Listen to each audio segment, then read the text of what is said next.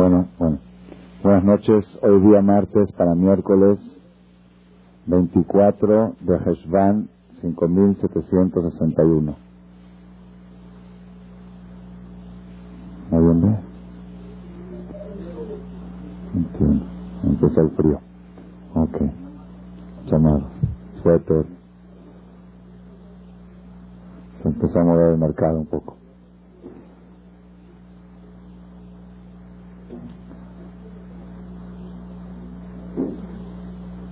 La charla de esta noche de ocasión que sea la de Ma de el niño que le van a trasplantar el hígado, Abraham Rafael, Benicet y su papá que le va a donar, y a Jacob en Margarita. De que sea todo para bien en buena hora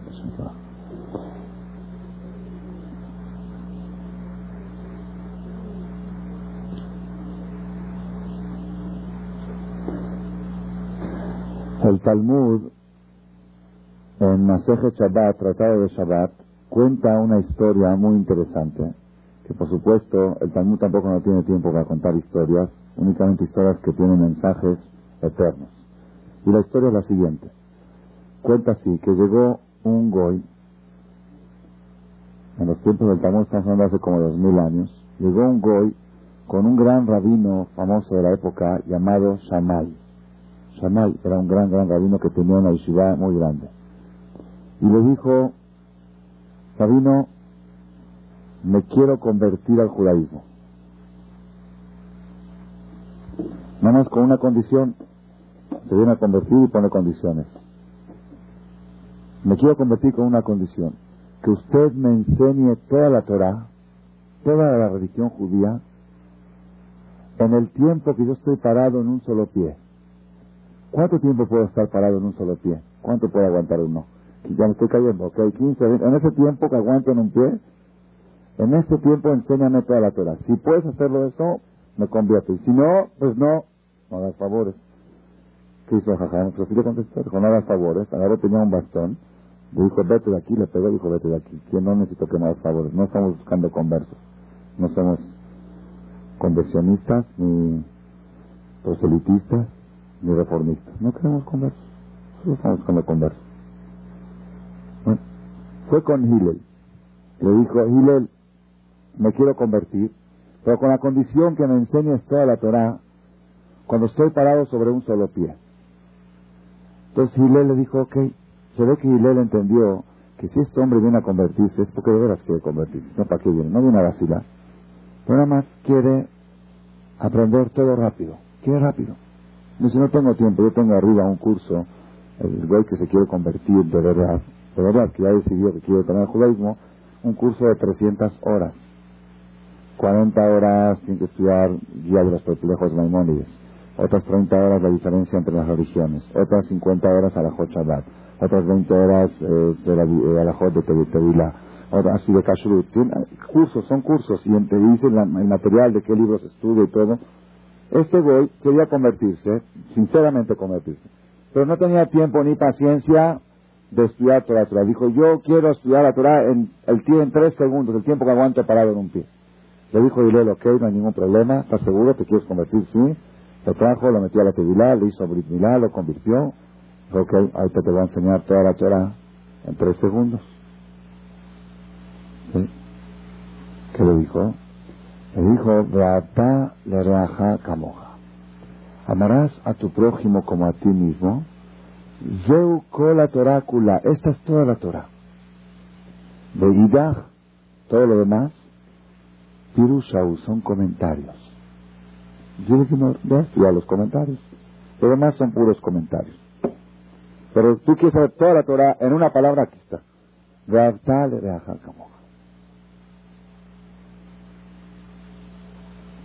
Aquí, nosotros seguramente no es nuevo para ustedes esta llamará, seguro la habrán estudiado, la habrán escuchado en alguna otra charla. Aquí surgen tres preguntas. Preguntas, una más fuerte que la otra. Primera pregunta, ok, en la Torah existen dos tipos de preceptos, preceptos humanos y preceptos divinos. Preceptos humanos, respetar a tu padre y a tu madre, no robar, no matar, no engañar, no hablar la sonara humanos. Preceptos divinos, tefilín, Shabbat, kasher, tevilá, mezuzá, tzitzit, mitzvot, divina. Entonces yo entiendo que una persona a través de amar al prójimo como a ti mismo no le va a robar, no le va a engañar, no va a hablar mal de él. La parte humana de la Torah, entiendo que está toda concentrada en esa frase de Abtal el Hacamoja. Pero ¿qué tiene que ver de Abtal el Hacamoja con kosher? Abtal el Hacamoja con tefilín. ¿Cómo el de Abtal amarás a tu prójimo como a ti mismo me va a llevar a mí a poner tefilín a respetar Shabbat? Al revés, desde que se hizo Shomer Shabbat se armaron pleitos porque no va a casa de los suegros, porque no puede ir. Entonces está, ves que es al revés, ves que eso no es de la camoja. Desde que se hizo kosher, no come en casa de este, no come en casa de otros, hicieron pleitos. Pues ¿cómo el de la jacamoja te lleva al kosher? Al revés, el kosher se para. No, el de la jacamoja se contradice al kosher. Porque tú para cuidar kosher tienes que pelearte con medio mundo. Entonces, ¿cómo me dices a mí que el de la jacamoja me lleva a toda la Torah? Una vez me dijo una persona, dice, ustedes los religiosos separan, separan la sociedad. Porque estos haram y los otros haram, estos haram, son separaciones. Y dije, yo te voy a demostrar lo contrario. ¿Por qué? dije, mira, ¿tú puedes comer en mi casa? Me dice, pues yo creo que sí, ¿no? Su casa es kosher jajam. Dije, sí. ¿Tú puedes comer en mi casa si te invito, vienes y comes? Dice, sí. Dije, ¿el hombre más ateo de los judíos puede comer en mi casa? Sí. ¿Yo puedo comer en tu casa? No. Entonces tú estás separando, yo estoy uniendo. Mi casa puede comer cualquiera, en la tuya, algunos sí, algunos no. Entonces hay que hacer cosas para que todo el mundo pueda comer. Eso es unir, ¿ok? De todos modos, volvemos a la pregunta. ¿Cómo, ¿Cómo el amar al prójimo me va a llevar a mí a respetar Shabbat? ¿Cómo me va a llevar a ponerte filín? ¿Cómo me va a cuidarte Vilá? Entonces, no tiene lógica, no tiene lógica. Es primera pregunta. ¿Está fuerte la pregunta o no fuerte? Segunda pregunta más fuerte que la primera. ¿Cómo es posible? Supongamos que aceptemos la teoría. La teoría la acepto, ¿ok? De alguna manera el amor al prójimo conduce al Shabbat. ¿Está bien? Tengo una pregunta contra la Torah. ¿Cuál es? Pues yo conozco mucha gente muy buena, de muy buen corazón, de muy buenos sentimientos, que no hablan la sonará, que ayudan al prójimo, que les gusta dar, que aman a todos y que no hacen pleitos, todo y come hajir, y no respeta Shabbat, y no respeta nada, y no llegan a nada, ya tienen 30, 40 años siendo gente muy buena, y de veras son buenos. Nadie puede negar que son buenos. Y no llegan a toda la Torah. Entonces se equivocó Hillel. La receta de Hillel falló. Ya son dos preguntas. Primera pregunta, ¿cuál es la lógica de que el amor al prójimo me lleva al Shabbat? Segunda pregunta, aunque haya lógica, la práctica dice lo contrario. La práctica dice que hay gente muy buena y no llegan a nada, no llegan, no avanzan, no llegan a la religión, no llegan a rezar, no llegan a nada, se quedan ahí, se quedan gente buena. Murió una persona buena. ¿Qué es buena? Siempre tenía la sonrisa, nunca nada pleitos, no hizo daño a nadie. Buena. Cuidado Shabbat, no. Comía kasher, no. Ponía tefilín, no. Cuidado tevilán, no. Es, no. Kipur a veces. ¿No me dijiste que el amor al prójimo, el ser bueno, lleva a todo? Es la segunda pregunta. Y la tercera pregunta es una pregunta también muy interesante. El que estudia Talmud va a saber que la tercera pregunta es más fuerte que las dos primeras. Primera pregunta, ¿cuál es la lógica? Segunda pregunta, la, práctica demuestra lo contrario. La tercera pregunta es, ¿y quién le dijo ese secreto a Hillel? Porque el Talmud siempre busca pruebas. Primero, ¿quién te dijo? ¿De dónde recibiste esa información de que esta es la clave de toda la Torah. ¿Dónde la recibiste? ¿Dónde la aprendiste? Entonces son tres preguntas. La primera pregunta es la lógica. ¿Cuál es la lógica? Es contra la lógica. Segunda pregunta es contra la práctica. Y tercera pregunta, fuente. Macor, ¿de dónde lo sabes? ¿Ok? Esas son tres preguntas que vamos a desarrollar la noche de hoy y yo creo que es un tema muy, muy importante desarrollarlo. ¿Por qué? Porque si Hillel dijo si Hillel dijo que esta es toda la Torah y los demás son comentarios, pues quiere decir que vale la pena concentrarse en este punto, porque aquí está todo. Pero por otro lado no, estamos entendiendo ni la lógica, ni la realidad, ni la fuente. Entonces, si no entendemos, no entendemos qué es lo que está escrito. Y si no entendemos, no podemos llevarlo a cabo. Entonces vale la pena desarrollarlo y entender ¿Cuál es este secreto? ¿Quién se lo dijo a Hillel? De como jamarás a tu prójimo como a ti mismo. ¿Ok? Rabotai, vamos a contestar, vamos a contestar las preguntas en orden inverso. Vamos a contestar la tercera pregunta primero. La pregunta tercera, ¿quién le dijo esto a Hillel? ¿Ok? Pues yo creo que tengo la respuesta muy fácil. ¿De dónde sacó Hillel esta información? ¿Dónde vio que esta es la base de toda la Torah? Maimónides escribe en la Guía de los Perplejos, dice así, la persona debe de cuestionarse, ¿qué hicieron nuestros patriarcas, Abraham, Isaac y Jacob, para que Dios los quiera tanto? ¿Qué hicieron? ¿Qué tanto? Ver, tenemos que imaginar y, la realidad, ahora que estamos estudiando las parashas de los patriarcas, que los primeros dos mil años de la creación no existía Torah, no había Torah, no había judíos, existía humanidad, humanidad, no había mitzvot, no había nada. De repente viene un hombre, porque Abraham vino fue un hombre, no fue un ángel, nació en una sala de partos. Fue hijo de mamá y de papá, no como el otro, ¿ok? Y a él, ¿ok?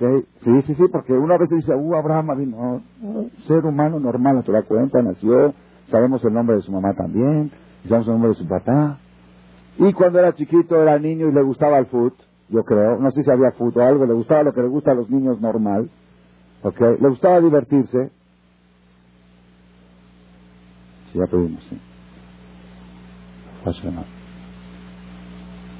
Entonces Abraham vino era un ser humano normal normal.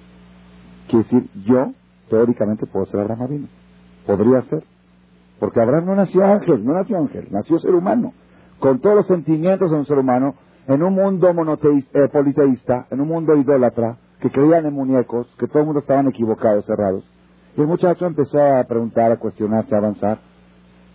Hasta que vino Dios y le dijo, tú vas a ser el hombre selecto de la humanidad. Abraham Abraham Goim, jefe de todas las naciones. Como no sé si lo mencionamos en, esta, en este grupo, que el 90% de la humanidad vienen de Abraham Avino. El 96 mil millones de habitantes del mundo, 5 mil millones son descendientes de Abraham Avino. Porque Abraham tuvo a Ismael, son los árabes, y de, y nació Esad, ok, de Esad son toda Europa, y de y aparte Abraham se casó con otra mujer con, o con la misma con otra, la, concubina, Ketura, como cuenta la perashá esta semana al final, Ketura, con Ketura tuvo otros seis hijos. De esos seis hijos los mandó al lejano oriente, así trae la Torah, la cuenta en la perashá, en la Biblia. Entonces todo lo que es oriente es Abraham Avino, lo que es musulmán es Abraham Avino, y lo que es cristiano la mayoría vienen de Abraham Avino, ¿ok? Y los judíos, entonces él es ¿Qué hizo este hombre? Pregunta Maimónides. Maimónides esta pregunta no le dejaba dormir. A nosotros nosotros dormimos tranquilos. Ah, Dios lo escogió, ya, Alamao. ¿Por qué Alamao? Yo también quiero ser, yo quiero ser Abraham. ¿Por qué, ¿Por qué un solo Abraham? No puede haber otro Abraham. ¿Qué tiene? ¿Qué, le dio Dios a Abraham? ¿Qué? ¿Le gustó la cara de él o qué? Así dice Maimónides. Debe de la persona cuestionarse qué hizo Abraham vino para que Dios tanto lo quiera y tratar de hacer lo mismo para que Dios lo quiera a uno también. Entonces, si nosotros analizamos de dónde llegó Abraham vino a ser el hombre selecto por Dios. Y llegó nada más a ser el hombre selecto, la Torah testigua que Abraham respetó toda la Torah. Abraham comía matzah en Pesach, aunque todavía no había estado la historia de Yitziat Mitzrayim. Abraham comía matzah la noche de Pesach, lo leímos en la Perashá la semana pasada que le dijo a su esposa masa galletas, no le dijo masa pan. Abraham vino ponía tefilín. Abraham vino cuidaba carne y leche llegó a cuidar todas las mitzvot. Ok, pero ¿de dónde? ¿De dónde el hombre, un hombre que creció en una casa idólatra, politeísta, ¿qué, qué, cuál es la clave? ¿Cuál es el secreto? Hay un secreto en Abraham Avinu, un solo secreto, que la Torah lo revela. Vaita Eshel Viver Shaba. Abraham Avinu era un hombre entregado exclusivamente al amor al prójimo, a ayudar al prójimo. Él puso una casa que tenía cuatro puertas de entrada por todos los puntos cardinales y recibía huéspedes. ¿Qué son huéspedes? Nosotros también nos gusta recibir huéspedes. ¿Quién? Invita a mi suegra, a mi cuñada, a mi amigo. Eso no es huéspedes. Huéspedes son transeúntes. Oreas quiere decir una persona que está en la ciudad y no tiene dónde comer. ¿ok? Porque no hay kosher le invitas a Shabbat a tu casa, eso es oreja. Eso es oreja verdadero. ¿Ok? Así puede ser un hombre rico, un comerciante. Vino de Estados Unidos a México para negocios y va a pasar Shabbat aquí. No hay hotel kosher aquí. Si no se va a tener que llevar latas de atún al hotel. Ellos deben pasar Shabbat a la casa, ese es oreja verdadero. ¿Ok? Pero si invitas a tu amigo a comer a la casa, eso no es orgin. No es janta, no es oreja, ¿ok? Ahora viene un hombre dedicado constantemente a ayudar al prójimo. Ayudar al prójimo, ¿ok? Eso es lo que Dios le dio a Abraham. Dios le dio a Abraham un hombre de perfección humana. Perfección humana, dijo perfección humana, un hombre altruista, lo contrario de egoísta. Este hombre es el hombre selecto. A este hombre le voy a elegir para ser el pueblo elegido y a este hombre le voy a dar la Torah y a este hombre le voy a enseñar todo. Entonces aquí tenemos respuesta a la primera pregunta. ¿De dónde aprendió Hillel? Que la base de toda la Torah son las relaciones humanas. ¿De dónde? Porque él se preguntó cómo llegó Abraham a recibir toda la Torah. ¿Qué tuvo Abraham más que otros? ¿Qué le dio Dios a Abraham más que a otros? Tenemos que saber que antes de Abraham hubo tzadikim también. Shem, el hijo de Noah, era tzadik. Shem, el, segundo hijo de Noah, Shem, era, somos semitas, venimos de él, era tzadik. Había Eber, otro tzadik también en ese tiempo. Había tzadikim en la época aquella. No crean que había uno que se llamaba Hanoch. Hanoch. Dice Baitale, Hanoch eta Elohim. Hanoch se encaminó con Dios. Noach también era un hombre tzadik. Noach que se salvó de la Torah del diluvio. La Torah dice Ish tzadik, era un hombre tzadik. Y sin embargo, Dios no escogió a Noach para ser el hombre selecto de la humanidad. Dios no escogió a Hanoch y no escogió a Shem. Abraham. ¿Qué le dio a Abraham más que a otros tzadikim? A Abraham le dio perfección humana. Dijo, perfección humana, altruismo. Esta es la, este es el género, esta es la especie, este es el, tipo de sangre, sangre A positiva que necesito para fundar un pueblo, el pueblo elegido, el pueblo que pueda respetar mi voz. Entonces, esta es la, esa es la fuente de donde aprendió Hillel que la base de toda la Torah son las relaciones humanas. Ahora viene la segunda pregunta, y esta es la pregunta más fuerte. ¿Dónde está la lógica? ¿Cómo de relaciones humanas voy a llegar yo a poner tefilín, a respetar Shabbat, a comer kasher, que aparentemente, generalmente, provocan lo contrario? Generalmente todos los pasos de religión, ¿cuál es el problema? Desde que inicio Shabbat, ya no puedo ir a casa de mis mamás, ya tengo pleitos, al revés. Entonces, ¿cómo, de ¿cómo me dices a mí que las relaciones humanas me llevan a la religión si yo aparentemente veo que se contradicen? Y si no se contradicen, al menos no veo ninguna relación, no veo que uno me lleva a la otra que esa es la pregunta. Y la tercera, la otra pregunta que habíamos hecho, ¿cuánta gente buena hay? Muy buena, y de veras buenas, ¿eh? no estamos tachando las de que no son buenas, de veras buenas, y no llegan a nada en religión. Entonces se contradice, la práctica contradice. Escuchen, Botay, esto es, es un tema de veras, de veras que merece, merece toda la atención y la dedicación. Yo hoy les voy a dar el tip, pero créanmelo que esto hay que estudiarlo es una charla para darla en, yo en los seminarios, cuando voy, cuando viajaba, este año no estoy viajando, cuando viajo a dar seminarios sobre judaísmo, esta charla la doy en cuatro horas. Y todavía me quedo corto. Es un tema que yo les voy a dar nada más la esencia y ustedes van a ir estudiándolo a través de la Biblia, a través de la realidad y van a ver cómo cambia toda la visión sobre el concepto de relaciones humanas, sobre el concepto de altruismo, sobre el concepto de la base del judaísmo. Van a ver ustedes qué, qué, ¿Qué, qué punto, qué punto tan, tan básico en el judaísmo? Yo para mí, la persona que no conoce este tema que vamos a hablar ahorita, no se considera judío. Porque si él dijo que esta es la base de todo el judaísmo, y esto es lo que tiene que aprender un goy para convertirse como base, si nosotros no entendemos lo que está escondido aquí, entonces no tenemos la esencia del judaísmo. Podemos practicar, podemos hacer misbol, poner tefilín, shabbat, pero te falta nada. Te falta el punto básico si no entendemos este mensaje. ¿Cuál es el punto? Antes de decir el punto, voy a decir algo que está escrito en un libro de Kabbalah de Rabjaim Vital. Rabjaim Vital estuvo hace como 300 años, fue alumno de Arizal, de los más, de las personas más este, documentadas en el concepto de Kabbalah, intérprete número uno del Zohar. No podemos interpretar nosotros el Zohar más que lo que interpretó el Arizal. Y el alumno de la Rizal era Rabjaim Vital. Rabjaim Vital escribe en un libro que se llama Sharek Dusha, escribe así. Dice, la persona, después de 120 años, le van a hacer examen. Todos tenemos que pasar examen. Prueba final. Hay pruebas cada año en Roshaná. Y hay examen final. Examen final después de 120 años. ¿Cuál es el examen? Primera pregunta. ¿O no este filín? Sí. ¿Quién dijo, no te creemos?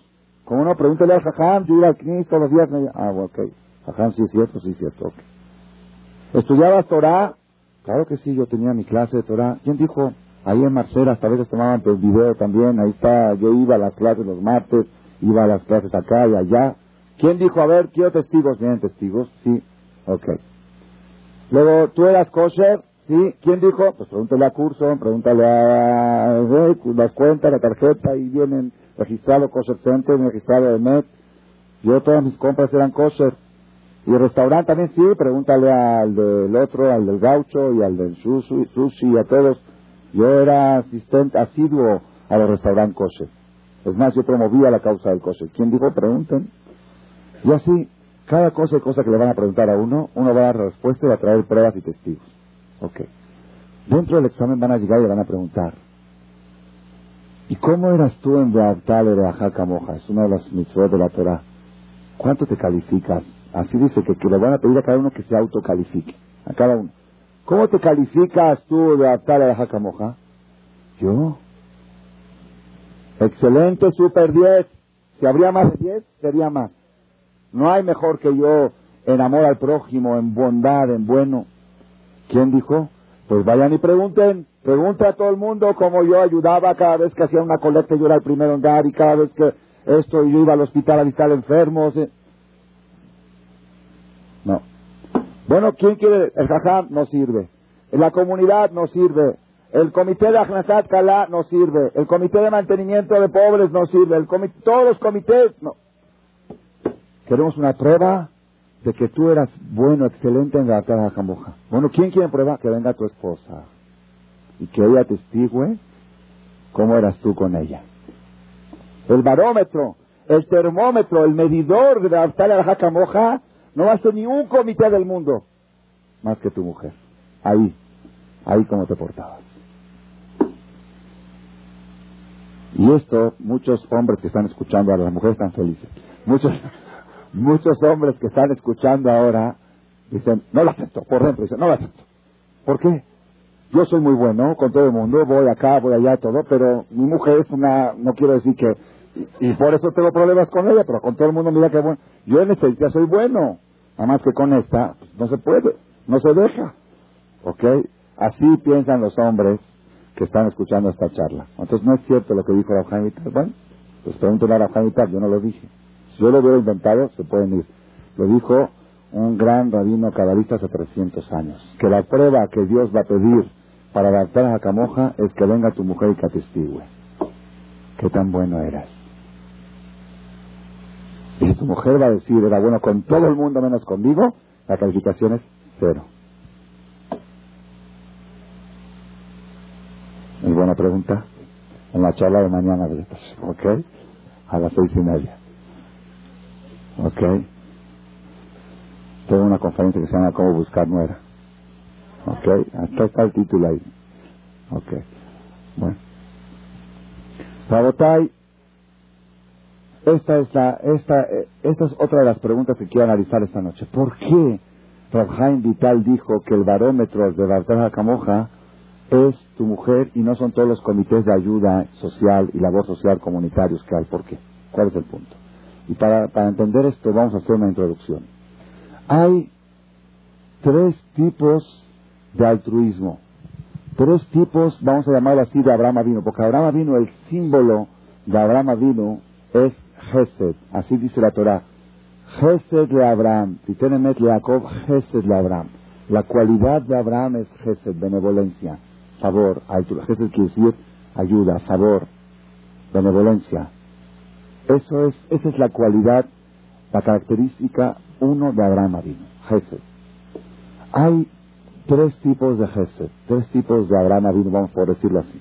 Uno, hay gente que le gusta ayudar y dar. ¿Pero con qué intención? Con intención de sometimiento. Someter, ¿qué quiere decir? Cuando tú das, depende de ti, depende de ti, hacen lo que tú quieres. Entonces, ¿qué haces? ¿Ok? Le doy, pero sabe que la tengo amarrada, ¿ok? Mi mujer le doy, le doy, pero sabe que si se porta mal, le paro el... ¿ok? la tengo, la tengo en mis manos. Y si no es a mi mujer, es a otro, le ayudo a mi cuñado para que haga lo que yo quiera. O esto, luego en la comunidad también, ayuda a un comité para que cuando él diga una palabra, su palabra vale, porque si no, él frena el donativo, ¿ok? Un ejemplo así. Eso es, esa es la categoría más baja y la peor que existe en altruismo. Es altruismo con intención de esclavización, de crear una dependencia. Esa es la idea, crear que el otro dependa de mí, y al depender de mí, lo tengo subyugado a mí, como quiero yo dominar. La, gente, la persona quiere tener dominio y poder. Una de las formas de tener dominio y poder es crear una dependencia, que la gente dependa de ti. Esa es la categoría, la peor que puede existir en Jesús. Sobre eso dijo el rey David, Asherpihem diver shav viminam yamin shaker, que su boca habló mentiras y su mano derecha es una derecha falsa. La mano derecha representa la bondad.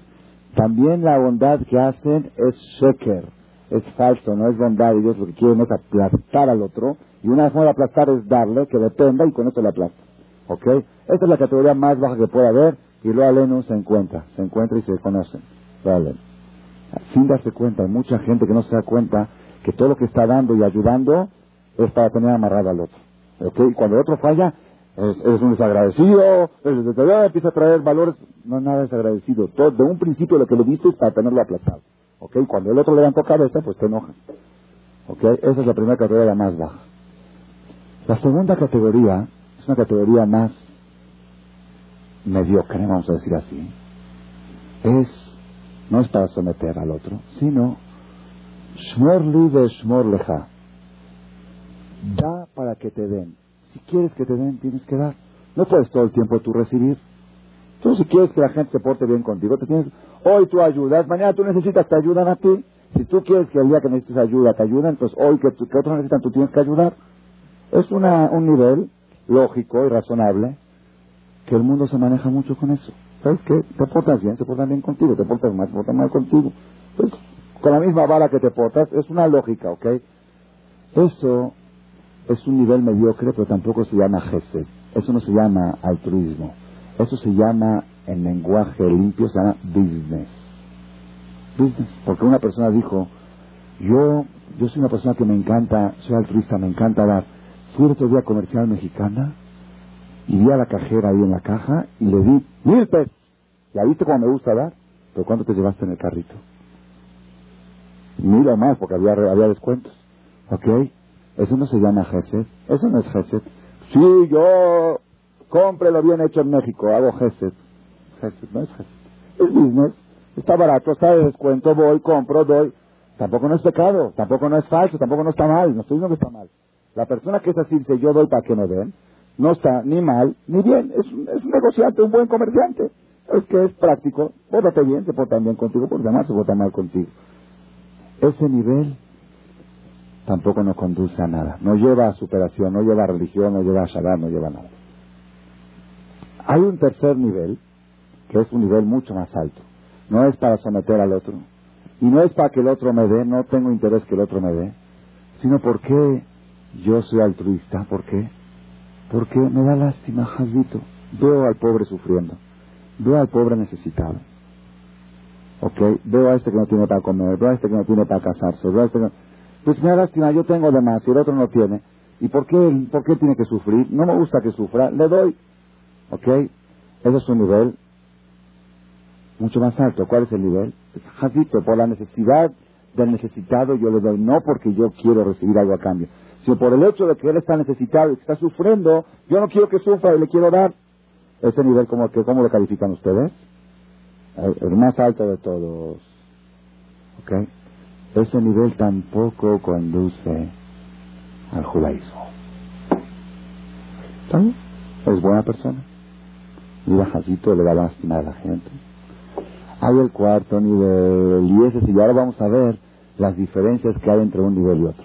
El cuarto nivel, ¿cuál es? El cuarto nivel es, vamos a tomar un ejemplo, un ejemplo para que entendamos ¿Dónde está la clave? ¿Dónde está la clave? Abraham Avinu era un hombre muy benévolo. Toda su vida se dedicó a hacer benevolencia. Sin embargo, cuando la Torah quiere destacar la benevolencia de Abraham Avinu, lo cuenta en una sola historia. ¿En cuál historia? En la historia que recibió a los tres huéspedes, que eran ángeles disfrazados de huéspedes, en la perashá de la semana pasada, ¿ok? Y uno pregunta, bueno, ¿y todo lo que hizo Abraham toda la vida no tenía valor? Abraham vino a esto, tenía 99 años cuando recibió a los tres huéspedes. Y él desde los 10 años, los 15 años ya recibía huéspedes. Porque Abraham no contó que a los 15 años, cuando era chavo o recién casado, él y Sara recibieron a, a Juan Martínez y a Rodríguez. A, a, los 99 años, todo lo demás no sirvió, todo lo demás no valió. ¿Qué hubo acá de especial? Aquí hay algo escondido que aquí nos demuestra una categoría adicional que no estuvo en los 90 años. ¿Qué es lo que está escondido aquí? Aquí hay un punto, Rabotay, miren. Abraham era un hombre de 99 años, viejito, Abraham Zaken, estaba operado con Berit Milá, tercer día de Berit Milá, ¿saben qué es Berit Milá? Nosotros conocimos Berit Milá, pensamos Tur. ¿Qué pensamos Tur? El 10. Cuando pensamos Tur, pensamos en el 10. Automáticamente, ¿qué es Tur? Es fiesta, es 10, es bien vestido, es este, le cantan al niño, él viene, muere, hace tic, tic, tic, tic, acá está, ¿ok? ¿Saben lo que es un tour de una persona adulta? Me contó a mí un Moel que iba a hacer tour en Argentina, a la provincia, a gente que nunca lo hicieron, gente de 30, 40 años. Es toda una cirugía, se tarda una hora. Y se es con anestesia, se llena todos charcos de sangre, y luego no cicatriza. Es una operación, una cirugía. Y un hombre de 99 años, 99 años, una cirugía así. Abraham vino, ¿y quién le hizo el tour? ¿Quién fue el circuncidador? Él mismo. ¿Y con qué anestesia? No existía anestesia. ¿Y quién estaba enfermo? Estaba débil, estaba con calentura. Y para colmo de los colmos, había un sol infernal. Infernal no es ejemplo, dice la Gemara que Dios puso un estuche al sol para que el sol no queme la tierra, que caliente y no queme. Ese día Dios quitó el estuche para que el sol queme. Era imposible salir a la calle. ¿Para qué? Para que no lo molesten. Abraham vino, porque Dios sabe que a Abraham le gusta recibir huéspedes. Para que no vengan huéspedes a molestarlo, Dios quitó el estuche del sol, sol infernal. Y Abraham está sentado en la puerta de la carpa desesperado. Desesperado. ¿Por qué? Hoy no ha ayudado a nadie. Hoy no ha hecho un favor con nadie. No puede ser. No puedo soportar esto. Cuando Dios vio que estaba sufriendo, le mandó tres ángeles disfrazados de personas porque gente ya no salió a la calle. Tres ángeles disfrazados de personas. Abraham los vio a 200 metros. Escuchen esto, un viejito de 99 años, operado 72 horas de la operación, no pasaron todavía, débil, cansado, con un sol infernal. Abraham sale a correr, espérense, y estaba Dios con él. Dios estaba con él, así se la nación. ¿Saben qué es estar Dios con él? El placer más grande que puede existir sobre la tierra es estar junto con Dios. No existe. Es un orgasmo multiplicado por mil estar con Dios. Así es algo, algo, lo máximo. A eso anhelamos, a eso queremos llegar todos, a estar con Dios. Y Dios estaba con él, la Torah dice. Viene Abraham le dice, Dios, por favor, Así le dijo la Torah, haz nada, deja, por favor, no te enojes. Te dejo aquí solito, voy a atender a los huéspedes. Corre Abraham no a atenderlos, corre a convencerlos de que entren. 200 metros llega, por favor, por favor, así les ruega, por favor, pasen. Dice, no, no, no queremos molestarte, ajacito viejito, enfermo, no queremos, por favor, ya que están, bueno, nada más, tomen un vaso de agua, nada más, un pedacito de pan. Te dije, bueno, si es un pedacito de pan y un vaso de agua, aceptamos, pero no más no, ¿eh? Llega Abraham, mientras ellos venían caminando, Abraham se apuró, llegó a la dijo a Sara, Sara, amasa, Lushiba, Hugo, rápido, amasar, no dijo saca el conge y ponla en el, en el micro, dijo amasa, ¿y cuánto amasó? Shalosh Sein, ¿saben cuánto es Shalosh Sein? 200 kilos de harina amasó, 60 para cada uno, Ramban Ahmad dice que es exagerado, si ahora tenemos que decir que se sentó otra gente a comer con ellos, o tenemos que decir que eran 60 kilos de trigo, que los molió y los refinó, y salió de eso este, 10 kilos de harina o algo así. Dijo, amasa y haz las galletas. Y mientras Sara estaba amasando, Abraham corrió a dónde? Al ganado. Trajo tres terneras. Tres terneras. Y degolló tres terneras. ¿Por qué tres terneras? Porque él sabe que a los árabes les gusta comer la lengua como mostaza. La lengua del animal. Entonces, le puso una lengua a cada uno. ¿Y qué hizo con, ¿saben cuánto cuesta cada ternera? ¿Cuántos kilos de carne son? 300 kilos más o menos, ¿no? ¿Qué hizo con nosotros 900 kilos que son? ¿Las puso en el conge? No había dónde congelarlos. No, a ver qué iba a hacer con ellos. Oye, ¿les gusta la lengua a los árabes? Córtale una lengua en tres partes. Ay, que como sé que les gusta, un pedacito a cada uno. No. Hay una lengua entera cada uno. Fue Abraham, pero dice atrás que él mismo corrió, él mismo se apresuró y le dijo al otro, ve tú trae el agua, hasta que les puso mantequilla, leche, después quitó la mesa, puso segunda mantera, así dice la porque no se puede leche y carne. Primero les puso mantequilla y leche de aperitivo, para empezar, para abrir el apetito. ¿Ok? Y ellos aceptaron nada más pan y agua. Y el señor está viejito, de 99 años, tercer día de operación. Puso mantel, mantequilla, leche, quitó el mantel, puso mantel nuevo, trajo pan nuevo, ok, vajilla nueva, y ahora viene la carne y la lengua. Y después de todo, después de todo, Abraham Olej Imam les Abraham iba a acompañarlos. ¿Por qué? Les dicen ahí los comentaristas, porque una de las atenciones que tiene que hacer la persona al huésped es acompañarlo. Es una de las mitzvot más importantes. Y la Gemara dice que todo el que no acompaña al huésped, que se va de viaje, es, se considera como asesino porque la compañía es una protección. Aunque lo acompañe un X tiempo, es protección. Ah, si le tenía que pasar algo, no le pasa. Y por no acompañarlo, le puede pasar algo. Es una mitzvah muy grande acompañar. Fíjense en el comentario de Shem de la semana pasada. Oye, Roji, el hombre de 99 años, el sol infernal, debilitado, operado, ya atendió a los huéspedes, ya a comer, ya que diga, saben que disculpen, ahorita me siento un poco mal. Yo la semana pasada recibí huéspedes en mi casa, me sentía muy cansado, les dije, disculpen, no puedo salir a. Es lo más normal, lo más natural, ¿no? Y no se hubieran enojado, se hubieran enojado. Y alguien lo hubiera criticado a Abraham, nadie lo hubiera criticado. ¿Qué? ¿Qué está pasando aquí? ¿Qué está pasando aquí? Para escuchen esto. Y después dice que Abraham, cuando los acompañó, dice atrás de Abraham, Shablin, como de Abraham regresó a su lugar. ¿Para qué te das cuenta que regresó a su lugar? ¿Qué se va a quedar ahí? Seguro que regresó a su lugar. ¿Lo acompañó y regresó a su lugar? No, se va a quedar ahí. Dice los comentaristas, regresó a su lugar a buscar si caen más huéspedes. Pero ya haber atender a estos. Ahora regresó, dijo, a ver si me caen otros. Ya me fue bien hoy. Me fue bien el primer cliente, a ver si me va bien el cliente que viene. ¿Qué es esto? Escuchen a votar aquí qué es lo que está sucediendo. ¿Qué pasó aquí con Abraham? Si nosotros analizamos, una persona que hace favores para someter al prójimo, seguro no va a actuar más de lo que hizo Abraham. Una persona que hace favores para que le den, estoy, ahorita estoy enfermo, estoy todo, ya, que no me den ahorita, mañana hago y mañana me dan. ti ya hice mucho, me tienen que pagar de todo lo que hice. Una persona que hace favores porque Jazito el otro.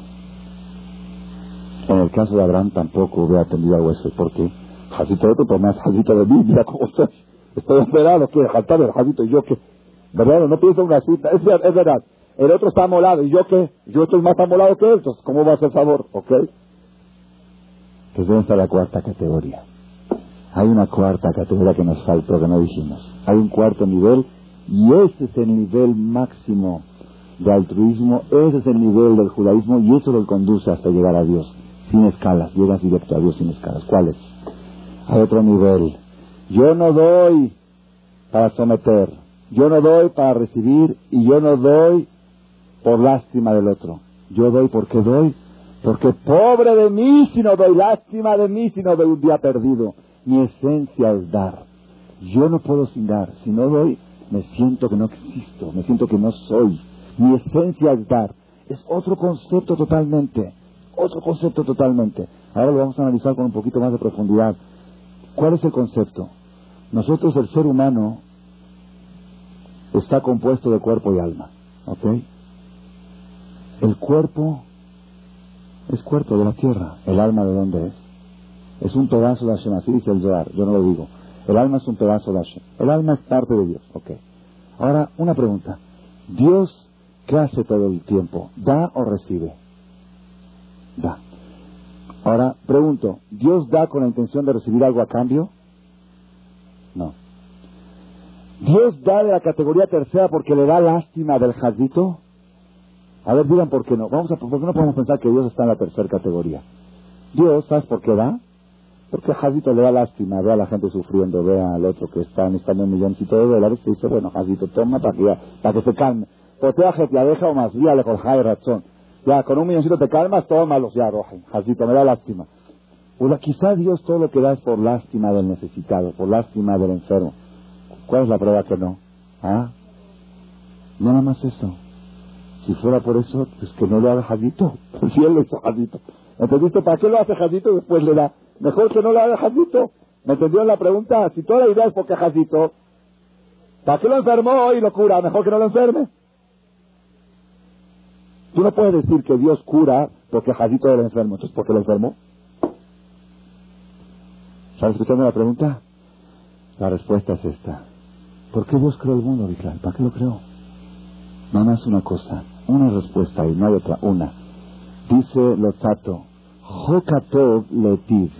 La ley de la bondad es beneficiar. La bondad, si no se manifiesta en algo, no se, no se siente realizada. La bondad tiene la necesidad de dar, ¿ok? Entonces, Dios, que es la fuente de bondad, creó al mundo para que tenga a quien dar. No es, no es porque hay jazito, por eso tengo que dar, no. Tengo que crear a alguien que necesite para yo darle. La necesidad es mía de dar. Yo necesito dar. Es totalmente al. Entonces, ¿qué pasa? Abraham vino, dijo, ah, exactamente, Abraham vino, nosotros cuando tenemos que dar la cuarta categoría, ¿cuál es? Yo no doy porque el otro es jazito. Yo no doy para que me den. Yo doy por una sola razón. ¿Por qué? Porque esa es la esencia del alma. El alma es parte de Dios. ¿Y qué hace Dios todo el día? Da, sin interés de recibir nada porque Él no necesita nada entonces yo doy igual que él. Doy por la necesidad de dar. Entonces por eso cuando se trata de eso, ya no hay pretextos de que estoy enfermo, de que estoy... No se trata de, no se trata de que estás obligado, no se trata de obligación. Se trata de que tú no te... Es como una persona que diga, hoy, hoy no voy a comer porque no me siento bien. Pues por eso no voy a comer. Y hoy no voy a respirar porque no me siento bien. ¿Cómo, ¿Qué tiene que ver? Eso, eso es, tienes que comer para vivir, es respirar es para vivir. Para Abraham vino el dar es aire, es respirar, es oxígeno. Esa es su esencia, no, no, no existe pretexto. Al revés, Abraham sentía que se ahogara. Me estoy ahogando porque hoy no, no ayudé a nadie, hoy mi alma no se manifestó. Es un punto totalmente diferente. Rabotai, tenemos que saber, cuando Abraham vino manda a buscar una nuera, el cassette de cómo buscar nuera, ahí lo van a escuchar con más, con más amplitud con respecto directamente. Cuando manda a buscar una nuera, le dice a Isaac, a, su mayordomo, ve y búscame una novia para mi hijo. Y va el mayordomo a buscar y él puso una prueba. Dijo así, será la niña que va a salir, es la operación de la semana que entra, que ya, ya estamos a punto de mandarla a la imprenta, mañana la salida de imprenta. Será la niña que va, que yo le voy a pedir que me dé agua. Y ella me va a decir, te voy a dar agua a ti y también le voy a dar a tus camellos. Esa es la niña adecuada para casarse con el hijo de mi patrón, con el hijo de. Esa es la prueba. ¿Cuál es la prueba? Pues yo no creo, yo creo que había muchas niñas altruistas y serviciales y amables. Pues vayan a ver todas las de las edecanes ahí, de los hoteles y todo. dices de agua te dan otro vasito también. ¿Verdad? no, no, no lo veo yo. Yo no le veo a muchos. Dice, ¿qué tanto le veo nunca? Muy amable. Y eso ya, amable, ya con esa amable. Hay mucha gente amable. Y sin embargo no llega ni a, ni a la suela de Rivka, están del lado de Zeres, están del otro lado, de, de, ¿no? De Potifar. Y esta Rivka, ¿qué, qué, ¿qué tiene? ¿Qué tiene? ¿Qué tiene aquí? ¿Cuál es el punto? Ay, Rabotá, escuchen esto. Llega, la niña tenía tres años. En ese tiempo el cuerpo estaba más desarrollado, pero era niña, no dejaba de tres años. ¿Ok? Sale la niña a buscar agua, en el tiempo de antes no había agua de tubería, sale a buscar agua del pozo Llega Eliezer. ¿Saben qué era Eliezer? Era un matón. Era un ropero. ¿Quién le dice? La Torah dice que Abraham vino cuando fue a guerrear contra los cinco reyes. Se llevó 318 soldados.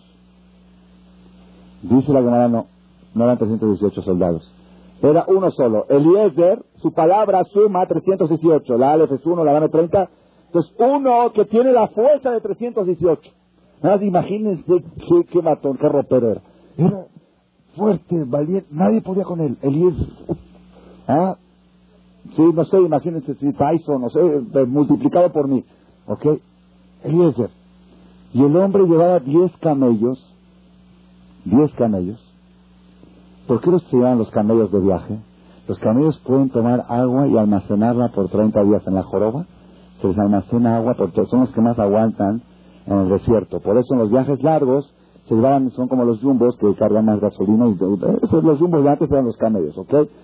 Se lleva, un se lleva 10 camellos cargados de oro y plata, multimillonario, muy cargados de oro y plata, y de comida y de riquezas. ¿ok? Y diez esclavos con él atrás, en los diez camellos montados con diez esclavos. Y va a buscar novia para su amo, para Isaac. Hermanos, ustedes imagínense este suceso. Viene una niña jazita, una jovencita, fragilcita, delgadita, viene con su cubetita a buscar agua para llevar a la casa. Viene este matón, este ropero, y le dice, oye, ¿no me das un cachito de agua? Yo creo que la reacción natural de la mejor niña del mundo.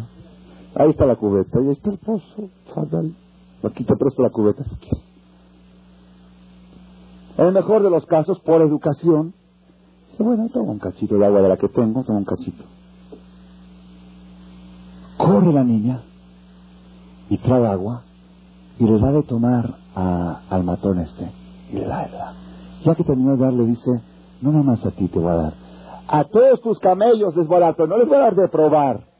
Se les, les voy a dar adim kilulistot hasta que se llenen las jorobas, las 10 jorobas que se llenen de agua para 30 días. Así dice la Torah, ad kilulistot. Y baja la niña y pasa y trae y lleva y echa. Así toda, toda, va, va, trae y lleva. Uno que ve este panorama dice, es un criminal este hombre. Oye, ¿te estás abusando de una niña?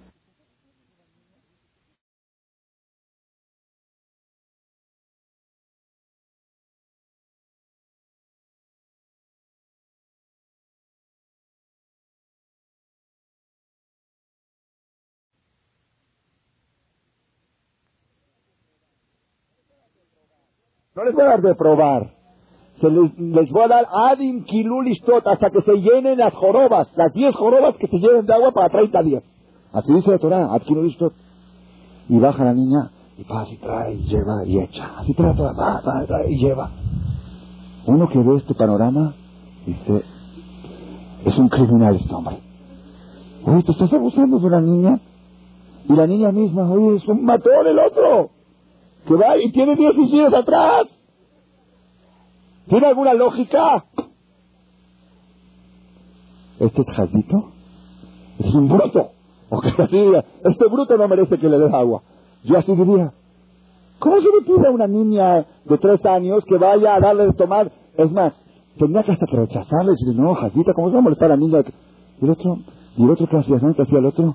Dice la Torah, Yaish Mistaela, el hombre, mientras ella iba y sacaba agua para los camellos, él estaba cruzado de brazos, ni siquiera gracias le decía. No le decía que amable, que buena, no, como si fuera que su esclava, la niña, y ahí va y sube, va y otra, y el hombre estaba esperando. A ver, hoy ya acabaste de darle a mis camellos de tomar. Suada. Es que no, no, no, no. No entra en ninguna lógica del mundo. En ninguna de las tres categorías de gesto de altruismo puede entrar. Ni en sometimiento, ni en hasta que te den porque hay un límite, y ni en jazito del otro. ¿Estos jazitos de roperos, jazito? ¿Estos camellos son jazitos? ¿Quién es más jazita, la niña o el ropero? ¡La niña! ¡Yo soy más jazita! Ay, ay, ay, aquí está el punto clave. Esta es la niña adecuada para Isaac. ¿Por qué? Porque ella pertenece a la cuarta categoría. ¿Cuál es la cuarta categoría? A mí no me interesa si el otro es bruto o lo que sea. No me interesa si el otro está jazito o no está jazito. Yo necesito dar a quien sea. Yo necesito dar. Hay mucha gente que dice, yo, yo soy muy altruista, a mí me encanta ayudar, me encanta me encanta dar, me fascina. Yo toda mi vida me dedico a dar, a dar, a dar. No tengo un problema. Todavía no he encontrado a alguien digno de recibir mis favores. Cuando encuentre a alguien digno, yo soy el primero. Yo estoy todo el tiempo así, así, así para dar, así, pero no encuentro a quién. Mira, este es un desgraciado, el otro es un maldito, el otro es... Okay. Entonces, no, tengo a quién hacer favores. ¿Qué hago? Por eso no, nunca ayuda a nadie. Yo soy muy bueno, pero con esto no se puede ser bueno. Moral de la botay, aquí está el punto. Escuchen cuál es el, cómo se van a contestar todas las preguntas que hicimos al principio. ¿Cuál es, cuál es el problema cuando una persona empieza a analizar el tema de la religión? ¿Ok? Y saber, yo quiero entender. Quiero entender. Cuando a mí me expliquen el porqué del Shabbat, con mucho gusto lo voy a hacer. Cuando me expliquen el porqué del tefilín, con mucho gusto lo voy a hacer. Cuando por qué el kosher, lo voy a hacer. Yo quiero entender, pero no lo entiendo, y como no lo entiendo, no lo hago. ¿Está bien? Ahora miren, miren qué curioso. Aquí hay una cosa, vale la pena una vez escucharla y analizarla. Si yo vengo y le pregunto a una persona que no es kosher, le digo, a ver, te quiero hacer una pregunta. ¿El kosher es lógico o no es lógico? ¿Qué opinas? Pues él me decía, a ver, explícame qué es el kosher. Yo te digo que es el kosher. El kosher quiere decir que cuando te vas de viaje tienes que llevar latas de atún. ¿Ok? Y que cuando quieres comer en un restaurante tienes que esperarte hasta que abra el gaucho y esto, y tienes nada más tres, cuatro para comer y no tienes más otro lugar donde ir. Y esto, ¿qué opinas? ¿Es lógico? Lo primero que te voy a decir, pues la verdad no, es lógico. No es lógico. No, no es lógico, no tiene lógica. ¿Verdad que no tiene lógica? No tiene lógica. ¿Ok? Yo le pregunto, dime, ¿el Shabbat es lógico o no es lógico? Me dice, a ver, explícame qué es eso. Aquí voy a mirar en Shabbat, no puedo subir en coche, no puedo poner computadora, no puedo subir noticias, no puedo hablar por teléfono.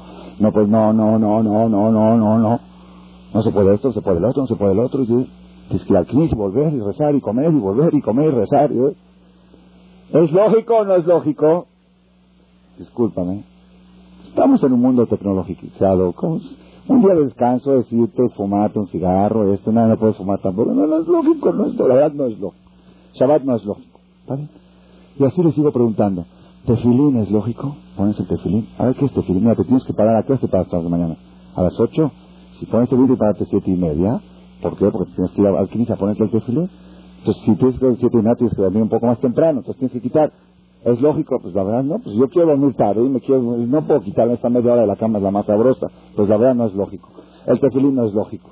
¿Es lógico? No es lógico. ¿Eh? Entonces, entonces, ¿cuál es el problema de, este, de esta persona? Aparentemente, ¿cuál es el problema? El problema es que el Señor no se le hace lógica a la religión, y como no se le hace lógica, pues por eso no la respeta.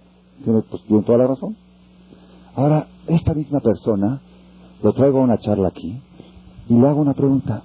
Digo así, mira, te voy a hacer una pregunta, pero contéstame con intelectualidad.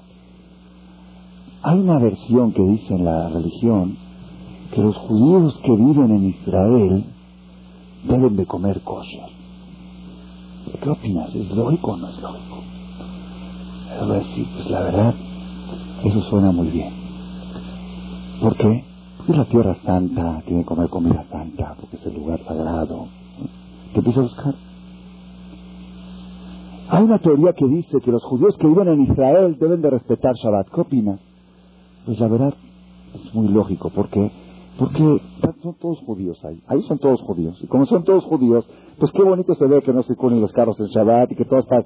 Vaya, a ver así que bonito. La verdad, si en Israel sí se me hace muy lógico que los de Israel deben de respetar Shabbat. Cambió la lógica. Pero nada más con una condición, mientras yo no viva en Israel. No, que cuando vamos a Israel y hacemos el cuestionamiento, ¿sabes qué te contestan? ¿Sabes qué dicen los israelíes? Dicen, no, dice, Shabbat tienen que respetar en México para conservar la unión de la comunidad, para que no se asimilen. Pero acá somos todos paisanos, aquí no se necesita respetar Shabbat, aquí somos todos iguales. ¿Para qué se necesita? Pero ¿qué pasó? Cambió la lógica. ¿Qué, pasó con la lógica? ¿qué lógica tiene razón?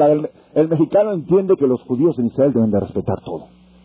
Y el, y el, israelí entiende que los judíos en México deben de respetar todo. En Israel no, porque ahí somos todos judíos. Así dicen, ¿verdad o no? ¿Cuál de las dos lógicas tiene razón?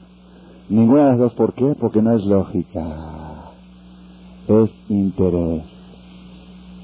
La lógica no cambia, el interés maneja tu lógica. Tu ego, tú cuando tú vas a analizar si esto es lógico o no, tú dices, me conviene pensar que es lógico. Si pienso que es lógico, entonces me limita, entonces, mejor digo que no es lógico. Entonces no es que no está jugando aquí la lógica.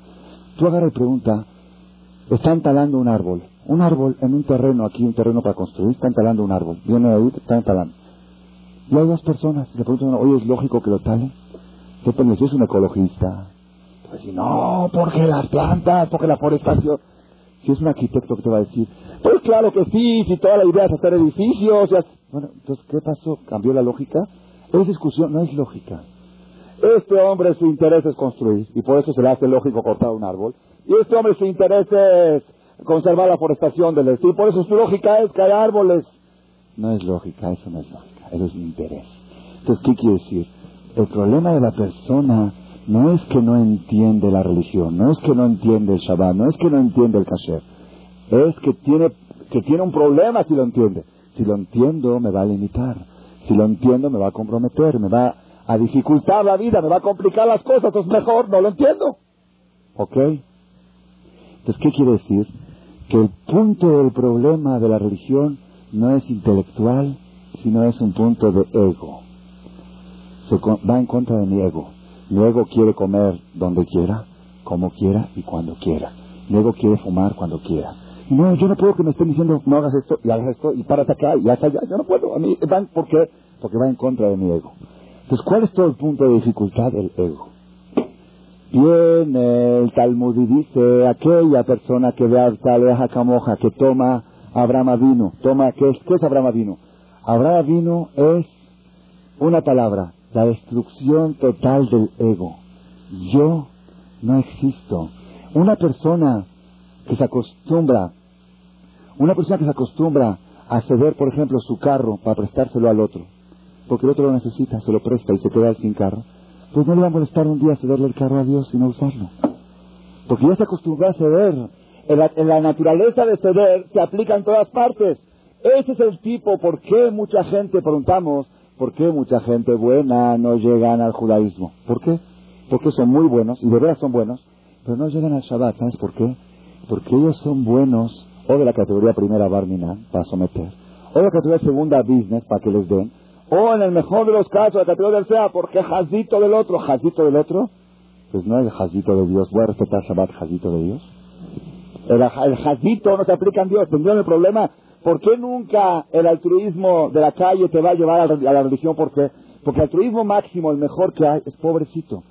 A Dios no le puede decir pobrecito. Oye, es que pobrecito Dios si no comes kosher, jazito. Él, él, a él no le afecta nada. Entonces, si a él no le afecta nada, entonces, ¿qué, Pero si tú vas con la cuarta categoría, ¿cuál es la cuarta categoría?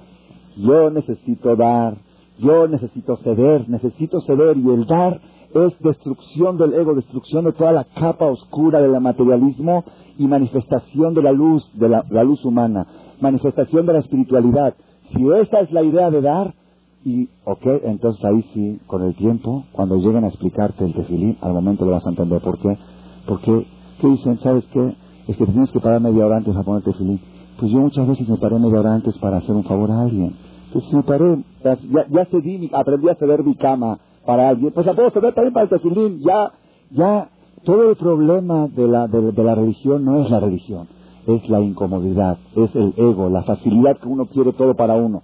En el momento en que uno se acostumbra a dar y a ceder sus derechos, por eso, Rabotai, si nosotros queremos saber ¿Cuál es la terapia? Yo una vez dije en una charla, en otra ocasión, aquí mismo, en este grupo, hace como tres años, dije una cosa que la vuelvo a repetir con seguridad y con firmeza. Una persona que toda su filosofía de vida es dar, tiene garantizada la alegría las 24 horas del día. Y una persona que toda su filosofía de vida es recibir, tiene casi garantizada la angustia todo el día. ¿Por qué?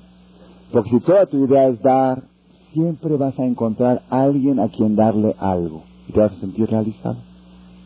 Siempre, no, no existe una opción, una, siempre hay algo para darle a alguien. No tiene que ser pobre, no tiene que ser enfermo. Cualquiera, cualquiera. Hay ok, pues tu filosofía es recibir. Ok, pues no, no siempre vas a encontrar quien quiera darte. No vas a encontrar, no hay muchos Abraham en el mundo. Pues como no hay tantos Abraham vino, la mayoría no son Abraham vino, vas a estar siempre lleno de decepciones. Caminas por la calle, este me debe, el otro me debe, el otro no me da. Estás en todo el mundo te debe, estás en crisis, en quiebra, ¿ok? Pues tú todo el tiempo te sientes realizado cuando das, realizado cuando das. Entonces siempre vas a encontrar a quien dar. Rabotai, la idea esta, la terapia de esto es, ahora podemos entender por qué el altar de la jacamoja se manifiesta en la mujer y no en ninguna otra cosa. ¿Por qué? ¿Por qué? Porque en la mujer ahí la persona no siente jazita, no es jazita. Esta jazita, esta es una, esta jazita, ¿de dónde jazita para jazita? Entonces, ¿por qué le vas a dar? Ahí no hay dar para recibir. Te doy porque te doy y me tienes que hacer caso porque yo aquí manejo las cosas y si no te paro la, te paro la tarjeta, te cierro, te cancelo la tarjeta. ¿Ok? Ya viste como por las buenas, es por amor, es todo por amor. ¿Ok? Nada más le cancela la tarjeta. O hay otros que no cancelan, pero le dan, le dan, porque saben que la, otra tiene miedo que si se llega a portar mal el marido le llega a reducir, entonces es, es, someter. ¿Ok? Pero la persona que tiene la cuarta categoría, ese es el objetivo principal del matrimonio y no hay otro. No hay otro objetivo en el matrimonio más que uno. No es para traer hijos, no es para formar un techo, no es para nada. Rabotay, el que no sabe esto, mejor que no se case. Que no se case, ¿por qué? Porque van los urbanos que están provocando los matrimonios, las destrucciones, peleas. El que no se casa no tiene problemas con la suegra, y ni con la cuñada, y no tiene compromiso, y por qué llegaste tarde. ¿Quieres traer hijos? Cada noche ve a dejar embarazada una. Si es por traer hijos, si es para conservar la especie, pues no hay problema, es mucho más fácil. De veras, créamelo, es más fácil y menos complicado. Lo más complicado que hay en la vida es el matrimonio. No hay algo más complicado que eso. ¿Cuál es la prueba? De haber hombres que manejan empresas de 5.000 empleados y a una mujercita chaparrita no la pueden manejar. No la pueden manejar. Es una realidad. Es lo más, y lo más complicado. ¿Para qué te complicas la vida? Mejor no te cases. Hay un solo objetivo. Hay un solo objetivo. ¿Cuál es? Uno solo. Es dar por la necesidad de dar, sin buscar nada a cambio. Porque aquel hombre que en su matrimonio da para recibir, acaba súper decepcionado. Así es, sí. Porque ¿qué dicen, qué dicen las mujeres? Es que todo me la canta. Te di esto y te llevé acá. Y, y hay mujeres también que la cantan. Y te acuerdas cuando dices, si, si esa es la idea, se acabó el matrimonio, se destruyó el matrimonio. Yo, ¿sabes para qué me casé? Para un objetivo para ser un Dios en pequeño. ¿Qué hace Dios todo el tiempo? Ah, para eso me casé. Ese es el único objetivo. Si la persona, oye, pero esta es una, mi, mi esposa es una esta, pues con más razón tengo más oportunidad de dar sin ningún interés creado. Es por dar, por dar, por dar. No hay pretextos, no hay justificativos.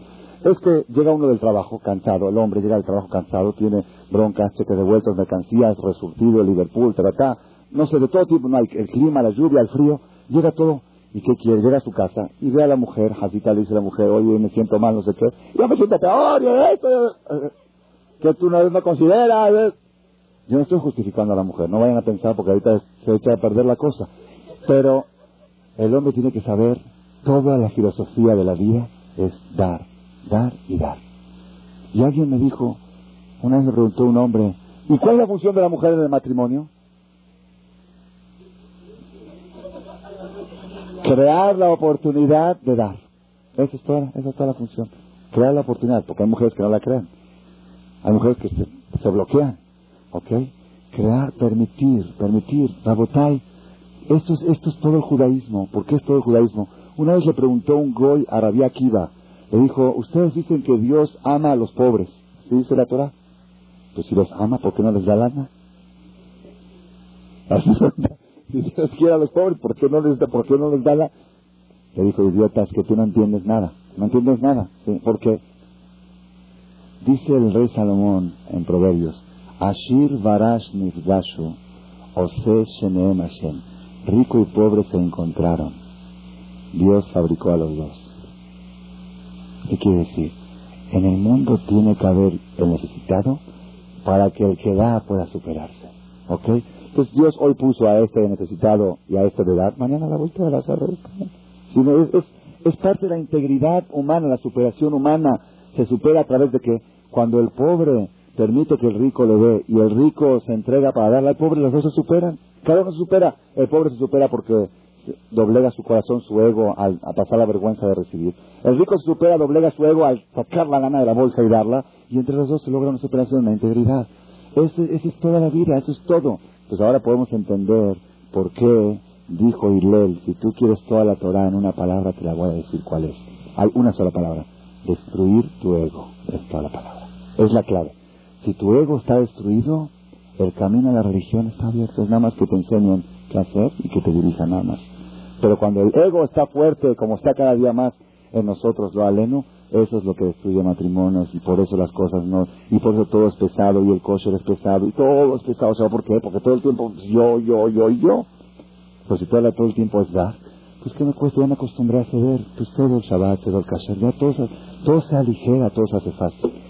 Yo nada más quiero terminar esta charla deseando que de veras tengamos la dicha de poder adentrar este mensaje en nuestro corazón y, saber que el único y exclusivo objetivo sobre la tierra es uno. ¿Cuál es? Manifestar el alma sobre el cuerpo. Y la, manifestación máxima del alma es cuando hace lo que hace Dios todo el tiempo. Dios que hace todo el tiempo, pone tefilín, respeta Shabbat, ¿qué hace? Da, da. ¿Y cuál es la prueba si de veras estás dando en la categoría 1, 2, 3 o 4? Si la religión se te dificulta, aquí sí que todavía estás en la 1, 2 o 3. ¿Ok?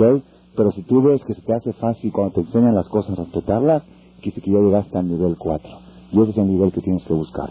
Otra prueba, ¿cómo puedes saber si los favores que tú haces son favores verdaderos o falsos?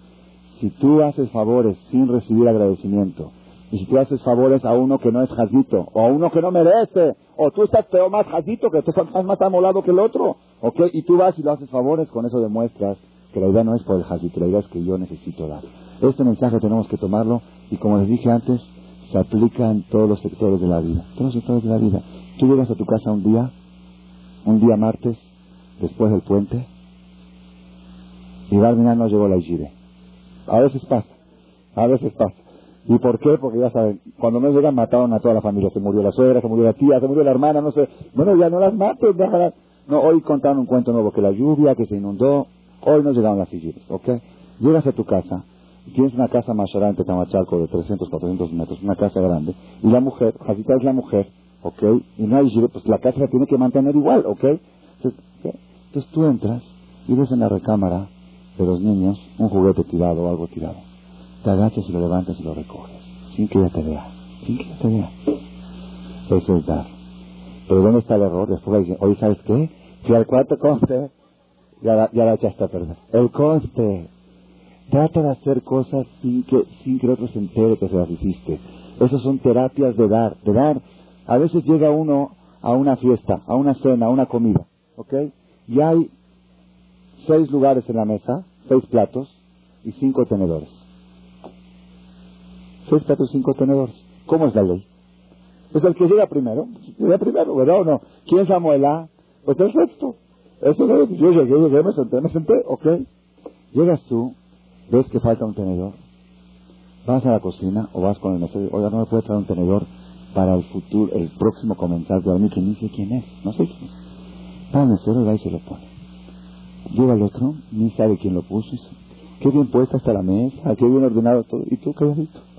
Si tú le dices, es que yo fui, a... ya larga, ya echas. Son ejemplos, son terapias. ¿Cómo la persona puede encontrar ejemplos? Cada detalle pequeño. Tu mujer se subió a dormir a su recámara, tú le vas y le llevas un vaso de agua sin que te lo pida. Bueno, ahí ya, ya entra que te lo va a agradecer o no, pero sin que te lo pidan, no esperes a que te lo pidan. Es el caso de Ricá, a los camellos, al otro, y yo estoy más cansado que ella.